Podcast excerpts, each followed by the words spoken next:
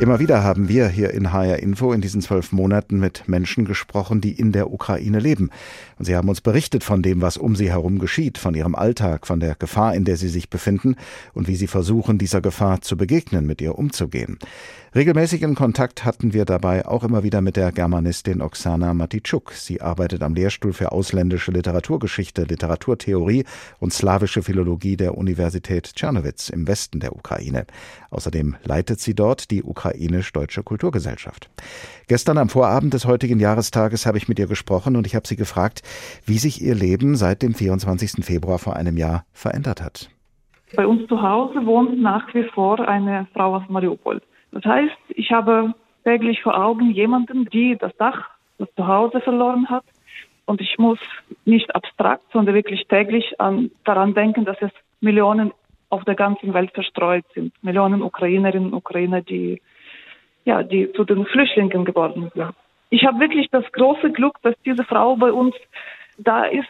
Ich habe natürlich im Beruf jetzt auch anderen äh, Kreis von Kollegen, mit denen ich regelmäßig verkehre. Ich habe auch teilweise andere Aufgaben. Welche Aufgaben haben Sie da? Ja, die ich mir mehr oder weniger selbst auferlegt habe, sage ich mal so. Mit einem freiwilligen Team kümmern wir uns um die Hilfsgüterlieferungen. Ich arbeite teilweise auch direkt mit Geflüchteten. Ich kenne inzwischen viele Menschen aus anderen Regionen, die in Tschernowitz äh, gestrandet sind, sage ich mal so, oder vielleicht auch dauerhaft bleiben. Ja, das sind sehr, sehr unterschiedliche Erfahrungen, menschliche Erfahrungen, fachliche Erfahrungen. Der Ort, wo ich am häufigsten bin, außerhalb meines Büros, ist unser Universitätslager. Ich hatte bis zum 24. Februar 2022 keine Ahnung, dass wir ein Lager haben. Aber da sind unsere Hilfsgüter und da habe ich oft zu tun. Die Menschen, denen Sie da helfen, sind Menschen, die innerhalb der Ukraine auf der Flucht sind und die dementsprechend innerhalb der Ukraine untergebracht und versorgt werden müssen. Das erfordert ja eine große Hilfsbereitschaft überhaupt im ganzen Land. Wie groß ist denn insgesamt der Zusammenhalt und die Solidarität in der Ukraine? Wie nehmen Sie das wahr? Ich sage mal so, ich möchte nicht äh, idealisieren. Ähm, ich glaube, äh, dieser Zustand, in dem wir uns befinden seit einem Jahr, ist ja ein Marathon und einige sind schon auf der Strecke geblieben. Aber ich glaube, es gibt dennoch sehr, sehr viele Menschen wie, wie, ja, wie mich, wie meine Kollegen, wie selbst, Geflüchtete selbst, für die der Zusammenhalt, das Engagement einfach aus dem täglichen Leben nicht mehr wegzudenken sind. Ich kenne aber auch Menschen, die, ja, die, die leider sagen, äh, kann ich nicht mehr. Und das ist aber auch normal. Gleich zu Beginn des russischen Angriffs, so haben wir das immer wieder gehört, war die Bevölkerung der Ukraine fest entschlossen und unermüdlich, den russischen Truppen alles entgegenzusetzen, was möglich ist. Sie haben gerade von einem Marathon gesprochen, ähm, bei dessen Länge man ja dann irgendwann auch ermüden könnte. Ist die Verteidigungsbereitschaft, die Entschlossenheit, die es da am Anfang gegeben hat, immer noch ungebrochen?